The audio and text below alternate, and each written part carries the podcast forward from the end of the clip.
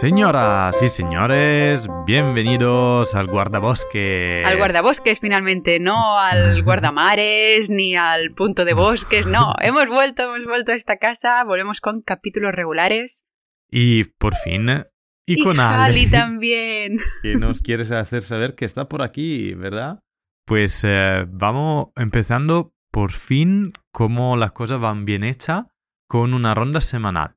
Pues Laura, ¿qué ha pasado en tu semana? Pues bueno, eh, mi ronda semanal en realidad es una noticia, una noticia un poco triste, un poco Ah, un trágica. No, no, Uy. no. Ojalá fuera esto, porque resulta que la semana pasada, en concreto el miércoles 29 de noviembre, la región metropolitana de Barcelona entraba en preemergencia por sequía. Así que, bueno, no es una Así buena no es noticia. una buena cosa, no. para nada. Pero lo teníamos que saber, lo teníamos que informar, porque nosotros lo estamos viviendo, ya que hasta hace unos días, en verano, nos encontrábamos con los pantanos bajo mínimos y se había prohibido el hecho de rellenar piscinas, de pues los cultivos, ¿no? Muchos se tenía que gastar el mínimo posible. Pero aún así, hasta ahora se consideraba una situación de excepcionalidad. Ahora mismo hemos entrado en esta categoría previa a la emergencia hidráulica y se ha creado un plan de actuación para retrasar todo lo posible la llegada de este estado.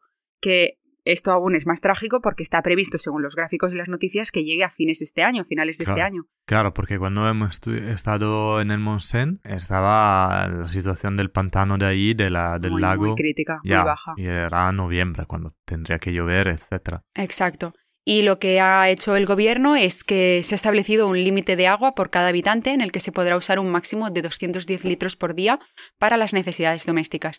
Nosotros que vivimos en Mataró ya estamos viviendo esta situación. La verdad que es alarmante y sobre todo es bastante flipante pensar que hemos llegado a este punto, que quizá lo veíamos como algo muy lejano, ¿no? Como el Sí, típico de que- películas de ficción, ¿no? Como el Claro, Apocalipsis que tú Now. bueno, exacto, Apocalipsis Now. Sí, Hola chicos. Sí, sabemos que Apocalypse Now es una película sobre Vietnam y no sobre el apocalipsis. Los chicos se referían a The Day After Tomorrow. Pero son un poco tontos, ¿qué podemos hacer? Sigamos adelante. Llegará, ¿no? En el 2200, 2300. Claro, pues, claro, y estamos ya a 2022. las puertas de no poder comprar agua en los supermercados o tener, pues como los Juegos del Hambre versión set. Sí, Es muy fuerte. Y todo esto es por culpa nuestra, así que ahora pues nos imponen estos máximos, estos límites que debemos mm, 100% cuidar y, y tratar y, y es que si no os van a poner una multa, o sea, es que si no lo hacéis por el medio ambiente, haceroslo, por hacerlo por vuestro dinero. por Sí. bolsillo y ahorrando dinero. Madre mía, efectivamente, claro, porque muchas veces el único idioma que se entiende, desafortunadamente, es lo de la moneda. Es lo que Totalmente. tenemos que llegar hasta el punto para cambiar algo. Y es verdad que es muy fuerte porque al final, eh, para mí sobre todo, yo llego de un área en Italia donde llueve muchísimo, siempre ha llovido. Y el hecho de pensar de estar sin agua a mí me afecta de verdad mucho. Todos mis hábitos tengo un poquito que cambiarlo y adaptarlo a la situación en la cual estoy. Así que basta duchas de media hora, basta dejar el grifo abierto mientras nos lavamos los dientes, basta todo. Todo. Se tiene que ahorrar agua, no Porque, dinero. Agua. claro, es verdad que yo esto lo hablaba hace unos días con Rubén, con que ya vino nuestro, nuestro primero, huésped, ¿verdad? Sí, sí. Capítulo creo cuatro o algo Claro, así. y él ahora está, está en Burgos, en Salamanca, bueno, en esta zona más oeste, ¿verdad? De la península ibérica. Sí. Vale. Pues digamos que ahí no está afectando tanto porque acostumbran a tener más lluvias, es un ambiente más húmedo. Al final están casi a otro océano. No, océano Bueno, no. Mar.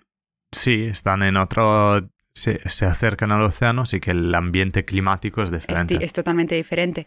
Pero en cambio, toda la cuenca mediterránea estamos sufriendo esta sequía super heavy. Bueno, claro, ya no hablar de monegros o... mediterránea creo es mucho más enfocada en, eh, en España, porque al final Italia al revés Ujú. está lloviendo casi más. Está, tenemos Ostras, problemas vale. de inundaciones y claro, porque el, el- el problema del cambio climático es que están cambiando los patrones de, de lluvia y de, de sequía, donde llo- no, llovía poco, ya no llueve, donde llovía con eh, temporales o cosas así Sí. intensos, están empeorando. O sea, las bombas de agua de verdad en Italia es un, un problema gordo.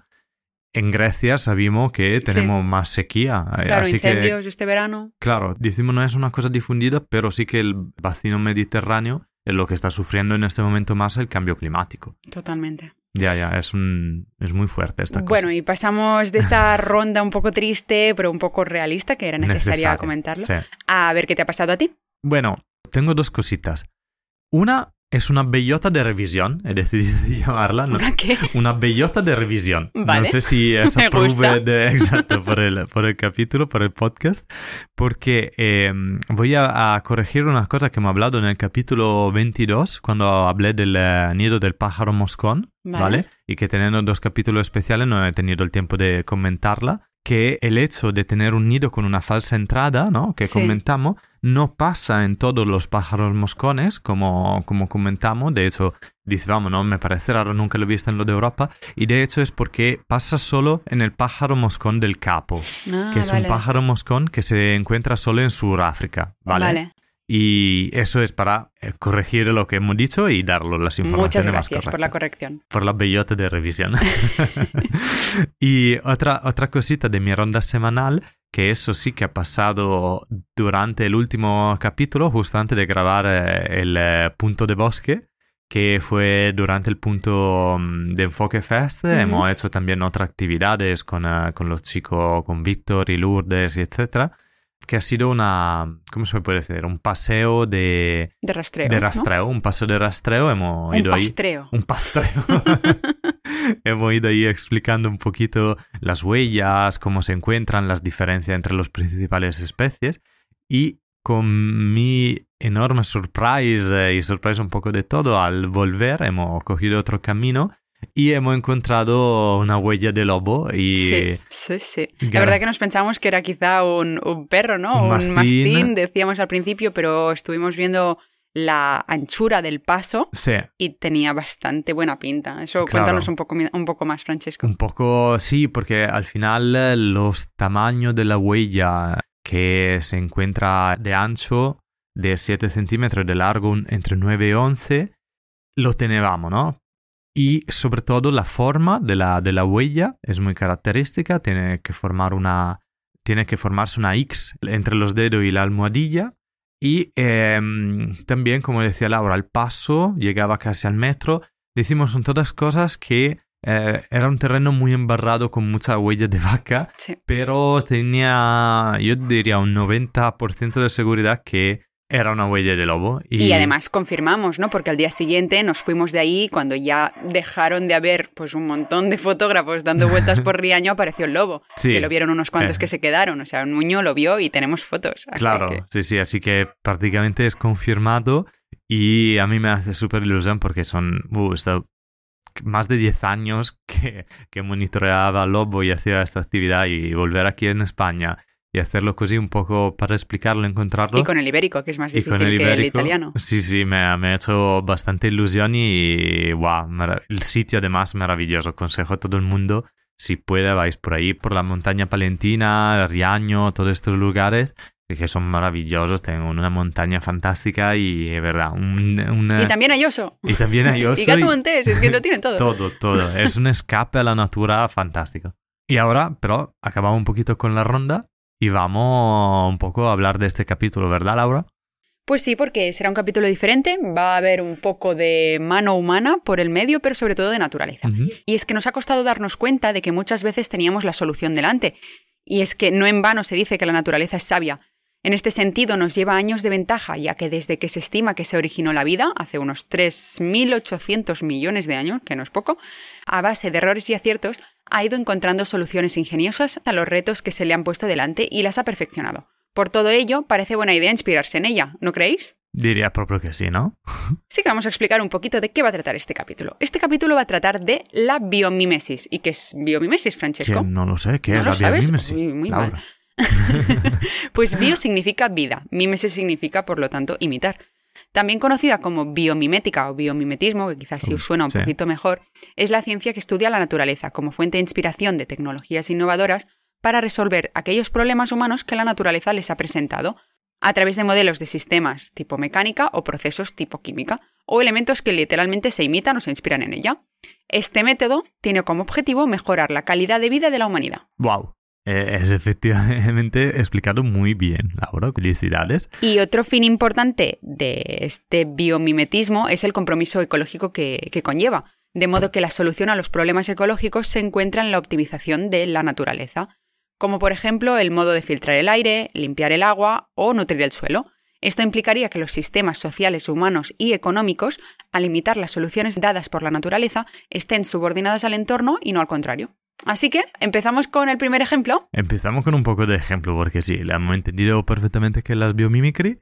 Y, mm, y empiezo yo con una de los de la que parece un poquito más fuerte, me ha, me ha encantado, porque vamos a hablar de las termitas, Ujú. ¿vale? Porque por muchos dicen, pues una termita es una plaga, obviamente si lo encontramos en nuestra casa, Lo es. no Sí. es muy bonito. no es agradable. No, para nada, para nada. Pero para muchos arquitectos ya se ha convertido en una musa inspiradora. Eso porque los investigadores han estudiado los montículos eh, de, la, de las termitas, sus nidos, y han descubierto que actúan como un pulmón externo, aprovechando el cambio de la temperatura a medida que el día se convierte en noche y viceversa, ¿vale? ¿Y cómo funciona? Dentro de la colonia hay una gran chimenea central conectada a un sistema de conductos ubicados en los delgados contrafuertes en forma de flauta del montículo, ¿vale? Vale. Durante el día, el aire de los finos contrafuertes se calienta más rápidamente que el aire de la chimenea central, que se queda más aislada. Como resultado, el aire caliente sube mientras el aire de la chimenea descende, creando una celda de convección cerrada que impulsa la circulación. Por la noche, sin embargo, el sistema de ventilación se invierte, ya que el aire de los contrafuertes se enfría rápidamente y cae a una temperatura inferior de la chimenea central. La inversión del flujo de aire, a su vez, expulsa el aire rico de dióxido de carbono, resultado del metabolismo de las termitas, que se acumula en el nido subterráneo a lo largo del día. Eso crea un sistema de ventilación como puede ser nuestra, eh, nuestro climatizador, ¿vale? Así que se han diseñado diferentes edificios, tanto en Zimbabue, en Australia y muchas otras ciudades de área cálida del mundo. En cada estructura, el aire frío cerca del suelo se canaliza hacia arriba y el aire caliente en la parte superior del edificio se emite a través de chimeneas, que es un sistema muy similar a lo de la Torre del Viento que utilizaban ya los egipcios y los persianos hace más de 3.000 años atrás. Así que desde siempre un poquito la naturaleza nos ha dado pistas y algunas veces con eh, ensayo y error lo hemos entendido solo y algunas veces estudiando los mismos animales. Wow. Es chulo, Vaya ¿verdad? tema. O sea, el frío se va por abajo y el aire caliente se va por Va arriba. por arriba, claro, utiliza Vale. la física del aire, ¿no? Que la aire fría va por abajo y la caliente por arriba. Pero la estructura en sí mismo, como está diseñada desde las termitas, que las termitas lo hacen a nivel de eh, casi inconsciente, porque Vale. con el cambio de temperatura le llegan hormonas diferentes y modifican la estructura del nido de forma que facilita el cambio del aire Vale. para aumentar el círculo de estas hormonas. Y desde esta cosa inconsciente, nosotros lo hemos estudiado, estamos aplicando lo- los mismos dibujos en los edificios actuales que están construyendo para ahorrar energía de calentamiento o de resfriamiento de la- del edificio. Genial, un buen ejemplo para Un buen empezar ejemplo a para entender. empezar, ¿no? Con algo de muy malo con las termitas. Muy, muy chulo. ¿Y tú qué has encontrado? ¿Algo de insectitos también? Sí, seguimos con insectos, pero primero, para empezar este tema, debo cederle paso a mi amigo Camusino, que me ha dicho que lleva siguiendo todos los capítulos desde que empezamos, todas las temporadas, que de hecho en Spotify, en esta última, en el, en el último mes, en Ah, diciembre, bueno, que hacen claro. este espectáculo de ¿cuál ha sido el, el podcast que más has El- visto sí. durante este año? Pues él nos ha dicho que estamos monopolizando su Spotify y que hemos sido nosotros. Así que por todos aquellos que nos habéis seguido durante estas casi, bueno, tres temporadas, ¿no? Que estamos empezando ahora Sí. la tercera. Y que os hemos salido en... en, En los en Spotify el- Wrap, los- ¿eh? Exacto, por ejemplo, la Ovella Verda también nos ha dicho, eh, Marta Camacho también nos ha comentado esto, que nos había escuchado y que habíamos sido su, su podcast, eh, no como yo, que yo no estoy escuchando Guardabosques y me sale Muy la ruina, mal, pero no muy pasa mal. eh, muchísimas gracias y os dejo a continuación un chiste de animales a em, para Gamusino sobre todo, porque se lo merece, porque ha sido el primero en decirme esto del podcast y me hacía mucha ilusión volver a meter chistes. Y que además introduce el tema que voy a hablar Pues de dale biomímesis. Así que, ¿qué hace una abeja en un gimnasio? Eh, Zumba. Vale, Gamusino, espero que te haya gustado. y si no, tengo muchos Si no tenemos mucha otra madre de Dios. Vale, ¿y por qué hablo de abejas? Porque el famoso biólogo Darwin, que ya lo conocéis todos vosotros, Mm. dijo una vez la siguiente frase. La exquisita estructura del panal de la abeja es muy adecuada para diferentes necesidades. Si una persona ve una delicada colmena de abeja y no sabe apreciarlo, es que es tonto. A mí me encanta Darwin. Ah, muy, muy bien dicho. Y es que, ¿cuáles son las razones por las que el panal de la abeja se basa en hexágonos regulares? Principalmente porque aporta el mayor nivel de intimidad, necesidad de una mínima cantidad de materiales y así como el máximo espacio disponible y una gran estabilidad. Los científicos han determinado que si el panal de la abeja fuera redondo o octogonal, se quedaría vacío. Si fuera triangular o cuadrangular, se reduciría el espacio disponible. Así que un panal de abeja con esta estructura hexagonal es capaz de acoger hasta 10.000 abejas con la máxima intimidad, Wow. la mínima cantidad de material y el máximo espacio disponible. Y nada de espacio personal. Todas pegaditas, miel con miel. si nos fijamos bien, nos daremos cuenta que el hexágono es muy utilizado en nuestro día a día. Por ejemplo, los tornillos de mayor resistencia son hexagonales, sea mediante un hexágono interno o externo. De hecho, aquí Francesco, que es mi Sí, mecánico. La- los tornillos. Torx eh, funcionan propio así, es verdad. Y eso es así porque es capaz de resistir grandes fuerzas y tensiones. Lo podemos encontrar también, por ejemplo, en la industria del automóvil, en aviación o en maquinaria industrial. Incluso el copo de nieve también elige al hexágono, siendo la forma más eficiente para su Ah. organización. Más ejemplos de hexágono. El caparazón de una tortuga resiste la presión a través de escudos entrelazados centrales en forma hexagonal, que consisten en capas rígidas y flexibles. Solo la parte central es hexagonal. Luego Claro, ya se crean polígonos diferentes. Exacto, para resistir la tensión y hacer pues esta estructura. Pero el principal es hexagonal. Wow. Los ojos de los neurópteros están formados por cientos de microhexágonos. De hecho, por optimización de espacio y de modernización, gran parte de los diseños de Gaudí contenían estructuras hexagonales y hoy mismo las pisamos en el pavimento de la ciudad de Barcelona. Hablo del Panot Gaudí, esas baldosas del suelo, esas losas que encontramos en Paseo de Gracia y otros espacios emblemáticos. Pues felicidades, señor Gaudí. Aplausino porque le ha salido muy bien todo esto de, de copiar Era la listo, era listo. Siguiendo este modelo, se decidió innovar en el diseño de las parrillas de ventilación, escondiendo de la vista el propio ventilador y la rejilla, consiguiendo un diseño al mismo tiempo sencillo y clásico. Así que pasamos de las termitas, que tenían su propio sistema de, te- de ventilación, al sistema hexagonal. En segundo lugar, basándose en el concepto de diseño que comentamos, se calculó todas las diferentes combinaciones geométricas posibles para la ventilación y se llegó a la conclusión que el hexágono es la opción más eficiente. Con una combinación optimizada de hexágonos conseguiremos máxima ventilación, lo que se equipará al diseño tradicional de una rejilla de ventilación.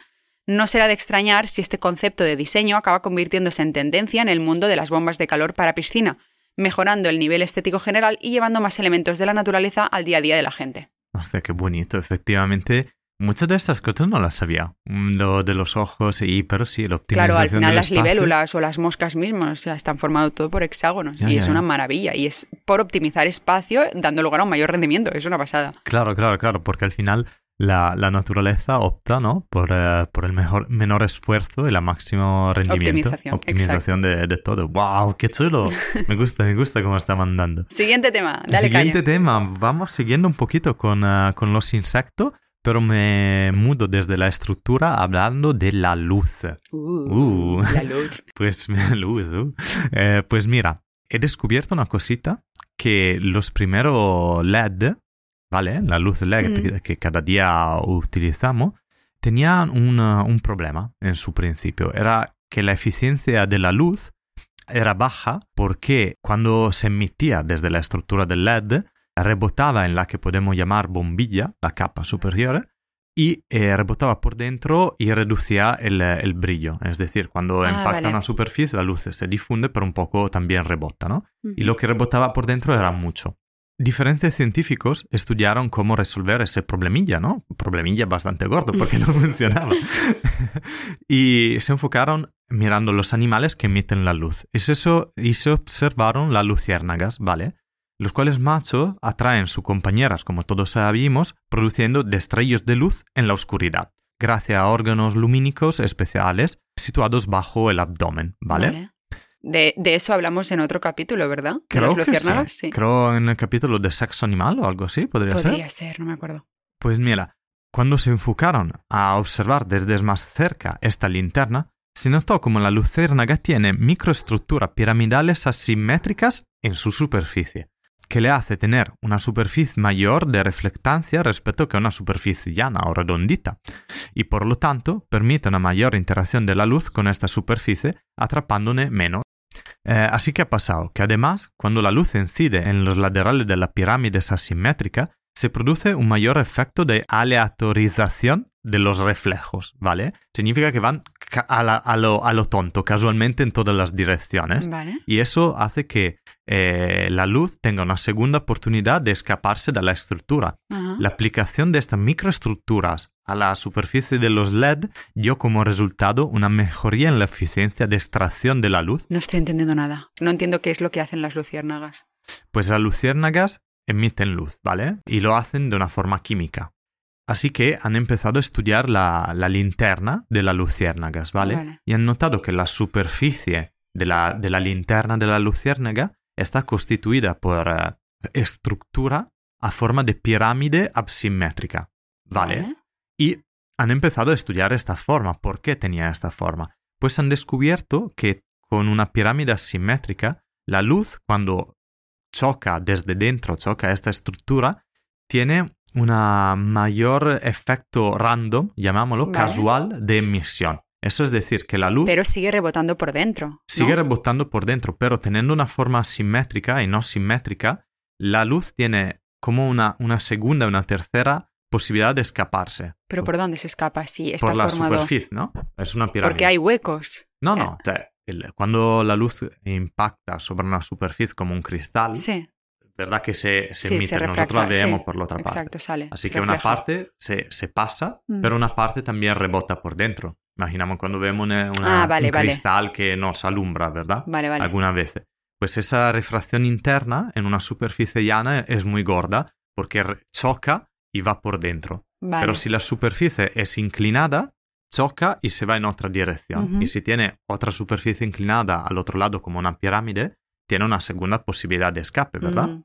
Pues mira, si además esta pirámide no es regular, pero es irregular, tiene los lados inclinados de forma diferente, se, da. se genera un efecto random en la emisión de la luz, que tiene más posibilidad de escaparse. Vale. ¿Vale? Así que em, ese efecto han aprobado a aplicar esa misma estructura en la, llamamos la bombilla del LED, ¿vale? Microestructuras, son muy, muy pequeñas, pero eso dio como resultado una mayor eficiencia de extracción de la luz de la bombilla alrededor del 90%. Ostras. Así que, claro, la... ¿Y cómo es que antes no, no reflejaba tanto la luz? Porque no eran irregulares. Porque ponían, ponían una... Sabemos... Mm, tenemos todo en la cabeza la forma de una bombilla, ¿verdad? Que es redonda. Sí. Pero si miramos un LED es casi llano. Es, una, es como una bombilla llana. Ah, en principio le habían hecho una capa llana. Y cuando em, la luz se emitía desde, no sé, llamámoslo aparato del LED, ¿no? Chocaba sobre esta eh, pared llana y se emitía por dentro. ¿Vale? Así que habían empezado a intentar de, encontrar una solución, pero claro, poniéndole como una bombilla redonda, el espacio del LED aumentaba. Así que un poco la función que utilizamos ahora LED para ponerlo en todas las cositas no iba bien. Y pues han empezado a estudiar esta, este sistema. Que... Pero a mí me van bien las bombillas y a mí me dan luz suficiente. ¿Cuál es el problema que tenían? Ahora sí, porque ahora los LED que tenemos como lo que tenemos en el estudio, ¿no? La superficie que nosotros vemos llana, en realidad tiene micropirámides dentro. Ah, ya están, ya están, metidas. Sí, sí, ya. Ah, esa es una cosa que pasaba en principio y que han resolvido y ahora los LED nos dan la luz que tiene. Pero imagínate tener el 90% en menos de luz y así que también energía que tiene que darle dentro. Y eso se ha resolvido mirando el abdomen de la luciérnaga. Wow. claro, es que estaba pensando, si ahora la bombilla que tengo le sumo un 90%, es que es imposible, es, el, sol. sol. Claro. vale, wow, qué eso chulo. fue en principio. Y claro, los resultados han sido muy guay, ¿no? Muy buenos. Qué pasada. Yo sigo con cosas que vuelan, pero en este caso mamíferos, y por lo tanto es el murciélago. Ah. Eh, yo os voy a contar sobre un nuevo tipo de bastón que han creado para, para ciegos. Ah. No, hombre, no. Para personas con discapacidad visual. ¿Sí? Y es que el modelado de ecolocalización de los murciélagos en la oscuridad ha llevado el diseño de, en el Reino Unido de un bastón para discapacitados. Funciona de una manera muy similar a lo que utilizan los quirópteros para volar en la oscuridad con pleno control de dónde se encuentran sus presas o los obstáculos del camino. De hecho, funciona con ultrasonidos, igual que ellos. Los emite a altísimas frecuencias y recibe las ondas que se devuelven de los objetos que están en el paso cuando se, se lleva el bastón. Vale. Y cuando el bastón percibe que hay algún objeto, ya sea en vuelo, cerca del cuerpo, de la cabeza, de- hasta de la cabeza de la persona, vibra de determinada manera para advertirle que hay un obstáculo y dónde se halla. Al final, tenéis que pensar que las ondas de ultrasonido son tan intensas que si el oído humano pudiera llegar a percibirlas, se dañaría.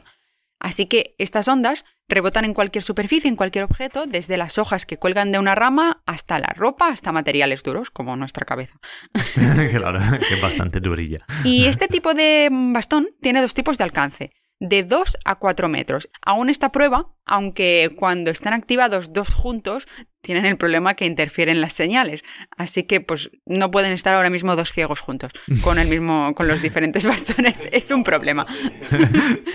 Por eso aunque el bastón aún está en pleno desarrollo y no es perfecto, puede ayudar a las personas con discapacidad visual a orientarse, por lo menos en un futuro. Hasta ahora se ha empleado como un magnífico apoyo para los buenos perros lazarillo, para las, las mascotas que acompañan a, a estos ciegos. Y hasta ahora han servido como guías extra para personas con problemas de ceguera. Así que es posible que en un futuro, cuando se hayan modificado estos problemas, los perros seguramente no hagan falta o sean quizá una, un- Una una mezcla, ¿no? menor extra, exacto. Sí. Y puedan las personas ciegas usar este bastón con total disponibilidad y tranquilidad de que funciona. Ala, es muy guay. Pero mm, quizá me lo he perdido. O sea, ¿cómo, cómo lo, lo perciben esto?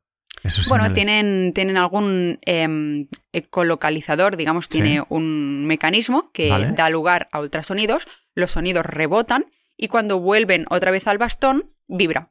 Ah, vale, vale, vale. Había entendido, vale, que eran la cabeza de la persona. Dicho que, que Vibra un la cabeza de la persona. Tienen un poco chip. incómodo. Joder, otra vez.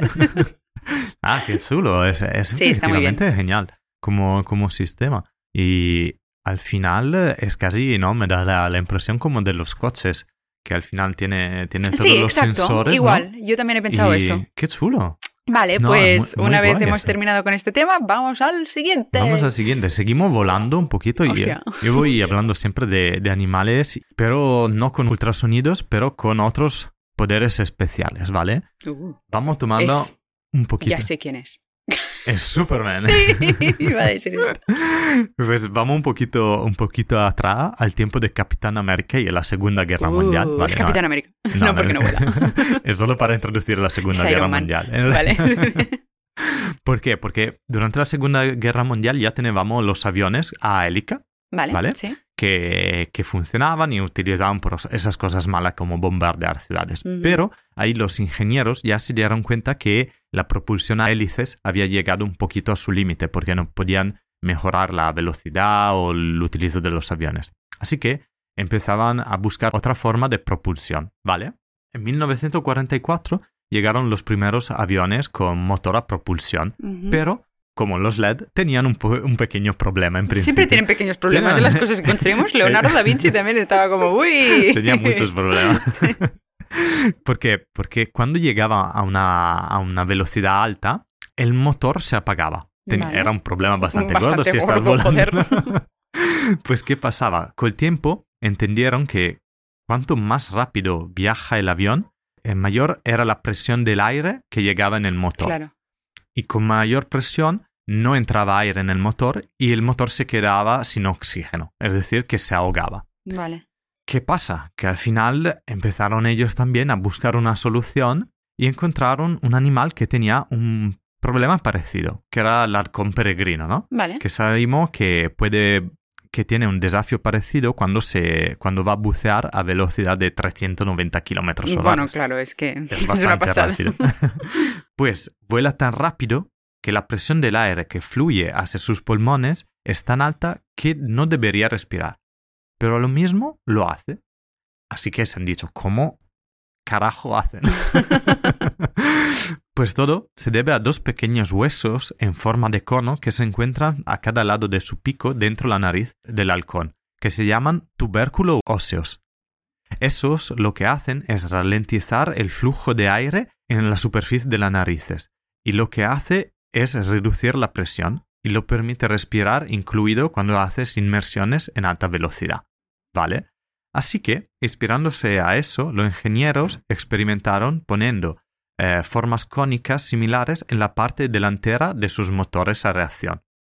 Lo que encontraron fue una mejoría significativa. Los motores ahora podían aspirar más aire a velocidad más alta. Así que ahora, si vais a tomar un avión, fijaros en el motor abajo del ala.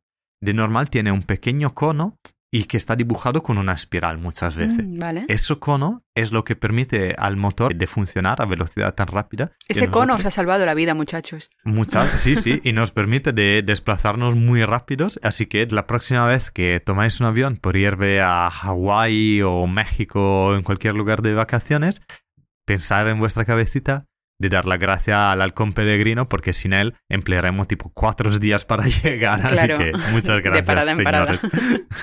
Muy chulo.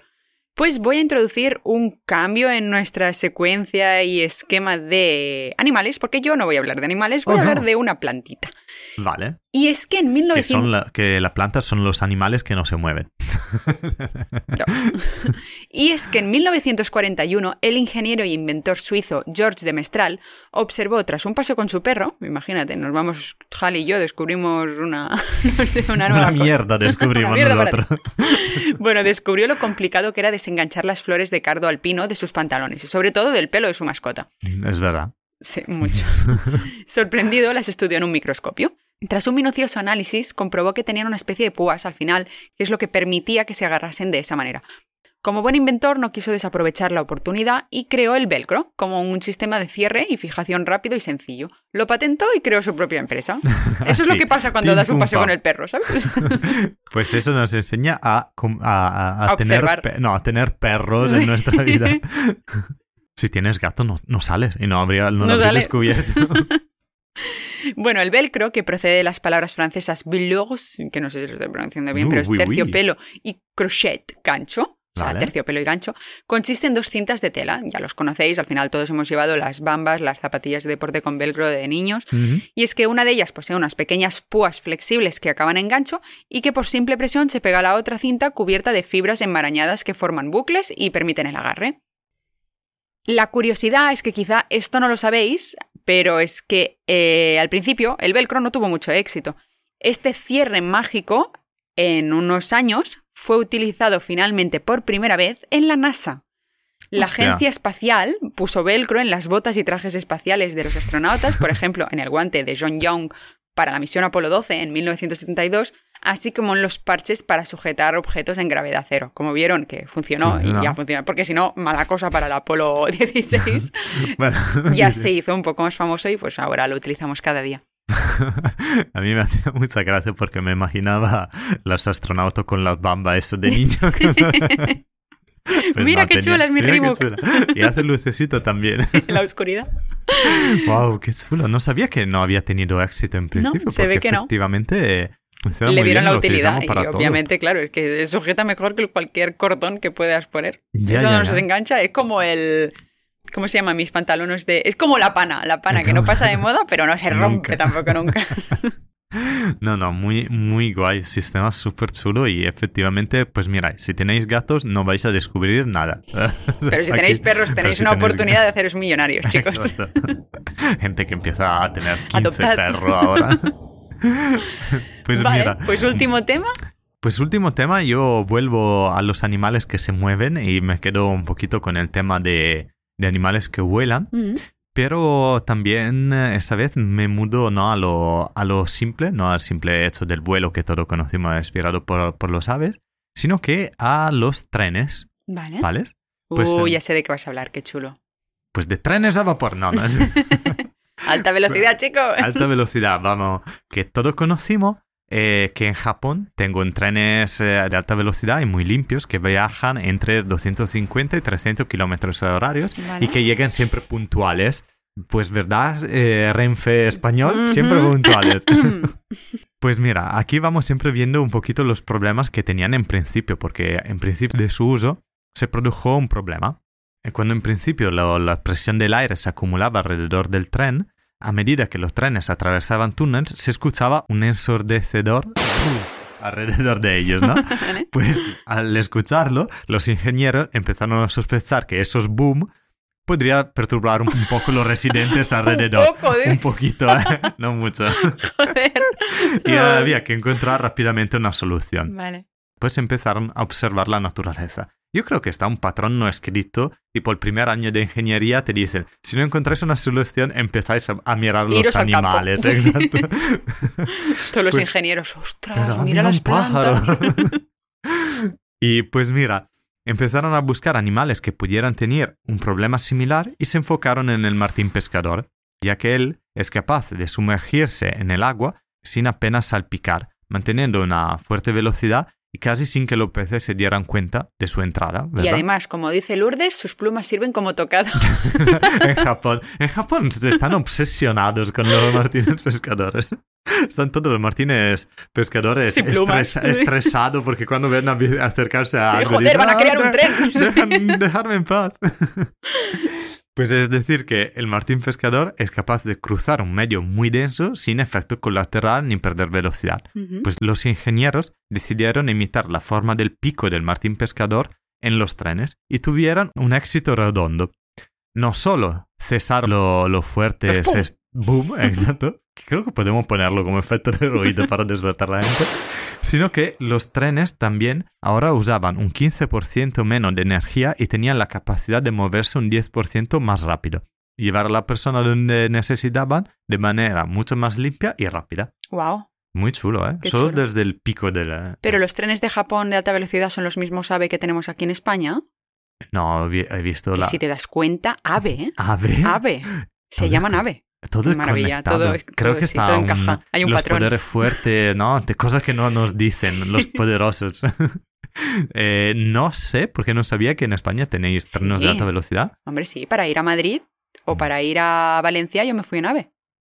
Sí, pero tiene tipo... una- No, pero no creo que lleguen a la misma velocidad. No tengo ni idea, la verdad. No creo. y también van igual de mal que la Renfe en general. así Así que, nunca bueno, llegan. si tenemos algún eh, oyente que trabaja en el Renfe o en Estáis el AVE, invitados a venir a hacer un debate sobre... No, bueno, comentárnoslos, nos, estamos, eh, nos encantaría saber a cuánto velocidad llega un ave y si, es, si tiene forma de pico de Martín Pescador. Ya nos han puesto villancicos. Vale. Tenemos nueva música de encierro. Pues, Gracias vecinos por el patrocinio. Pues con esta música llegamos a los pulpos, ya que hemos hablado de muchos tipos de inspiraciones en la naturaleza, pero no en su uso en medicina. Así que aquí os aporto un ejemplo. Los Los pulpo doctores, ¿no? Claro. doctor... Doctor Octopus. ¡Uh! Brutal hoy. Bueno, los injertos de tejidos finos y el empleo de dispositivos electrónicos flexibles de tamaño diminuto son herramientas muy utilizadas en la medicina regenerativa o en la cicatrización de heridas. Sin embargo, en muchas ocasiones los cirujanos tienen serios problemas para manipular estos elementos tan delicados y poco consistentes. Por suerte, la naturaleza siempre ofrece pistas sobre una posible solución, como demuestra el nuevo dispositivo ideado por un equipo de investigadores de la Universidad de Illinois, inspirado en la ventosa de un pulpo. El invento es capaz de transferir con una velocidad y una precisión récord tejidos delicados o láminas electrónicas al cuerpo del paciente. Ah, Es verdad. Una cuestión fundamental en la práctica de trasplantes de tejidos, como el caso de la cirugía de trasplante de córnea eh, o otros tipos, es encontrar la forma segura de garantizar el agarre quirúrgico en la transferencia de tejidos blandos. Manipular estas sustancias vivas sigue siendo un gran desafío, pues son frágiles y se arrugan fácilmente cuando se las extrae de los medios de cultivo. Es por eso que el equipo de expertos buscaba una manera de adherir y liberar rápidamente las delgadas y delicadas láminas con cultivos celulares sin dañarlas, lo que les llevó a recurrir al reino animal en busca de inspiración. Otros más, ahora también los médicos se van al campo. Se fijaron en la forma que un pulpo o un calamar son capaces de recoger cualquier objeto, tanto húmedos como secos, presionando simplemente sus ventosas sobre su objetivo. So- sobre todo húmedo. Sí, la verdad que sí. en lugar de desarrollar un adhesivo químico, los investigadores tuvieron una idea. Imitar las ventosas del pulpo para diseñar un nuevo dispositivo que tuviera una potencia de agarre similar. ¡Hala! Los investigadores confeccionaron un manipulador quirúrgico hecho con una capa de hidrogel blando sensible a la temperatura, que unieron a un calentador eléctrico. El dispositivo funciona de este modo. Cada vez que se quiere manipular una lámina o un tejido muy delgado, calientan el hidrogel para encogerlo. Después, el producto se expande ligeramente, succionando el tejido blando o la película electrónica. Luego, Parece una receta. Luego colocan el objeto en su destino y apagan el calentador, haciendo que el gel se desprenda del tejido. Todo el proceso dura solo unos 10 segundos, aunque yo aquí os lo esté Increíble. explicando súper largo, y se puede llevar a cabo de una forma cómoda y ágil, según los propios investigadores. Y según los pulpos también. Los expertos aprovecharon la oportunidad para integrar sensores que podrían ayudar a mejorar la adhesión del nuevo dispositivo, con el fin de monitorear la deformación de los objetos objetivo durante el contacto y a su vez ajustar la fuerza de succión a un nivel en el que los materiales conserven su integridad estructural y funcional. Al hacerlo, podemos mejorar la seguridad y precisión del manejo de estos materiales. Además, su objetivo era examinar la eficacia terapéutica de las células y tejidos transferidos por este nuevo manipulador. El invento es todavía un prototipo y serán necesarias bastantes futuras investigaciones para garantizar su práctica segura, pero nos dan una idea de hasta qué punto las soluciones basadas en la naturaleza pueden ayudarnos a encontrar nuevos caminos. Por lo que hace a medicina funcional, ya he terminado con mi tema. Pero ahora os voy a contar otra cosa que ya es más in extremis. Eh, de hecho, no lo considero biomimética porque no es conseguir con otros materiales recrear algunas técnicas de los animales. De hecho, posiblemente casi entremos en un nuevo melón por culpa de lo que os voy a explicar ahora. Y que casi da para un Oh, nuevo no. capítulo. Pero estudiando el tema del pulpo y leyendo bastante información, he llegado de pestaña en pestaña a una noticia sobre las posibilidades de la medicina futurista. Ya sabéis que las estrellas de mar pueden regenerar sus extremidades, las salamandras sus órganos y las lampreas su médula espinal. Así que os podéis hacer a la idea de las investigaciones que se están haciendo para poder entender qué moléculas, hormonas o células dan lugar a esas regeneraciones para inducirlas en humanos. ¿Seremos próximamente inmortales? Abro debate. Abre debate, no, increíble. Bueno, que ya la primera parte de, de cómo funciona la nueva tecnología médica ya era un buen... Ya era muy fuerte. Pero eso sí, es verdad que estaba encontrando yo también un par de cositas y es muy chulo lo que se está estudiando, sobre todo para enfermedades fuertes. Yo inmortal, inmortal no creo que llegue. Pero vivir, y lo había leído, una vida media de unos 140 años se está previviendo. Ya, podría ser, porque ya llegamos, mucha gente llega a los 100, Sí. 105 y al final tiene el problema de que te colapsan algunos órganos. La única cosa es que para mí esto ya no es biomimesis, porque ya no es utilizar eh, la inspiración ¿no? de los Claro. animales para probar y crear estructuras nuevas con metales, con, yo que sé, Mm. geles, con lo que sea, sino que es utilizar las mismas células que utilizan Claro. los mismos productos Claro. que crean estos animales. Entonces, claramente que aquí habrá una prueba y un eh, uso de animales para la, pues para la medicina, para Ujú. entender cómo funcionan, bastante grande, que dará lugar a una manipulación genética gorda. Ahí, ahí un poco depende porque al final muchas veces un estudio, yo estaba viendo esto de la, de la estrella de mar también, Sí. que hablaban sobre todo que es un gen que nosotros tenemos pero está apagado en nuestro DNA. Sí, sí, y lo había ella leído. lo tengo en activo y por eso funciona. Claro, pero tienen que encontrar la reacción que dé lugar a que se active ese gen. Claro, y pero- quizá tiene que ver algo de estudiar, pues literalmente entrar, Sí, sí, no, coger una estrella, no está- abrirla, bla, bla, bla. Es todo el tema de, de la ciencia sobre animales que es un tema muy, muy complejo Mm. y no, no quiero entrar porque es, Es es bastante melón, complicado. literal. Sí, sí, sí. Y, pero también te, te hago otro ejemplo de esto que me comentaba un Sami ahí en Noruega que, eh, porque todos sabemos que los cuernos de los cérvidos son entre los tejidos que se regeneran más rápidamente y con más constancia del mundo animal, ¿no? Porque cada año, imaginar un y pierde, pierde el crecer, cuerno, claro. y en un par de meses le crece de nuevo esta cosa enorme, ¿no? Sí. Y pues desde ahí eh, han empezado a hacer estudio y parece que ya han sacado las primeras medicinas que favorece la, la regeneración ósea. O sea, cuando nos rompemos algo Ujú. con estas medicinas, puede, se, se acelera el proceso Claro. de junción de los huesos eh, y, cosas vale. así. Así que ya estamos en ello. en Bueno, es verdad que los humanos ya tenemos un mínimo, un- quizá un 2% de regeneración, no solo Claro. por las uñas o por la piel, pero cuando nos cortamos como la parte más mm, límite de un dedo, eh, se dice que con los años vuelve a crecer, quizás un poco menos uniforme, pero Le sí, sí, Francesco es un ejemplo. pulgante y mi índice a Se cortó un trocito, no verdad. mucho, ¿eh? No, se podría haber cortado más y igualmente hubiera crecido un poquito más, ¿eh? Sí, sí, que lo he leído. preferido no cortarlo. Pero quiero decir que nosotros ya contamos con Ujú. algún límite de, de regeneración, así que bueno, es, es- es tiempo Es- para más, encontrar la claro, solución. Perder toda- totalmente el, entre comillas, órgano, ¿no? Una Claro, vez que perdemos exacto. toda la estructura, nosotros nos paramos, pero algunos animales no. Y quizá en un futuro Hay una solución. hay una solución. Y sobre todo para quien se queda paralizado o tiene Exacto. problemas aparte del cuerpo. Sí, el tema de las lampreas y la médula espinal, la verdad que es súper interesante porque las salamandras no consiguen a nivel de cerebro regenerarlo. Pero, y las estrellas de mar, yo creo que sí. Me suena algo de, tema de sistema nervioso, pero no recuerdo exactamente cómo era. Pero las lampreas, absolutamente. Entonces ahora están intentando, aunque sean súper desagradables, entender que, cómo lo hacen. Ya, ya, ya. Sí, sí, es verdad que lo están ya estudiando y efectivamente ahora que lo has dicho, me acuerdo que he hablado hace una semana con una persona que tiene este problema y me comentaba que sí, que lo están estudiando y están en ello. Esa persona es muy mayor, ha dicho yo probablemente no viviré para, para que me solucionen el problema, pero quizás están en ello.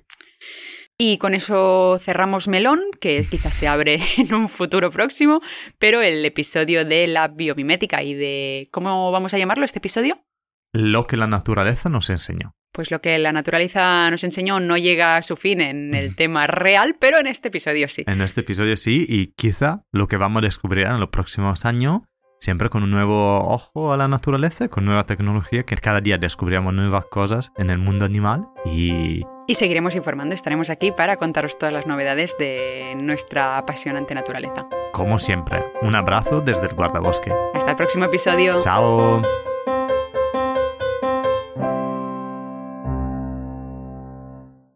Has escuchado El Guardabosques, un podcast de la red de podcast de ciencia, ecología y medio ambiente Podcastidae. Recuerda que puedes encontrarnos en Spotify, Evox, Apple Podcast y Spreaker. Para más información visita nuestra web elguardabosqueswildpodcast.com y no dudes en dejar un comentario en nuestro perfil de Instagram elguardabosques.wildpodcast. Guárdanos en tu lista para no perderte ningún capítulo y no dudes en compartir tu opinión en las redes o vía lechuza.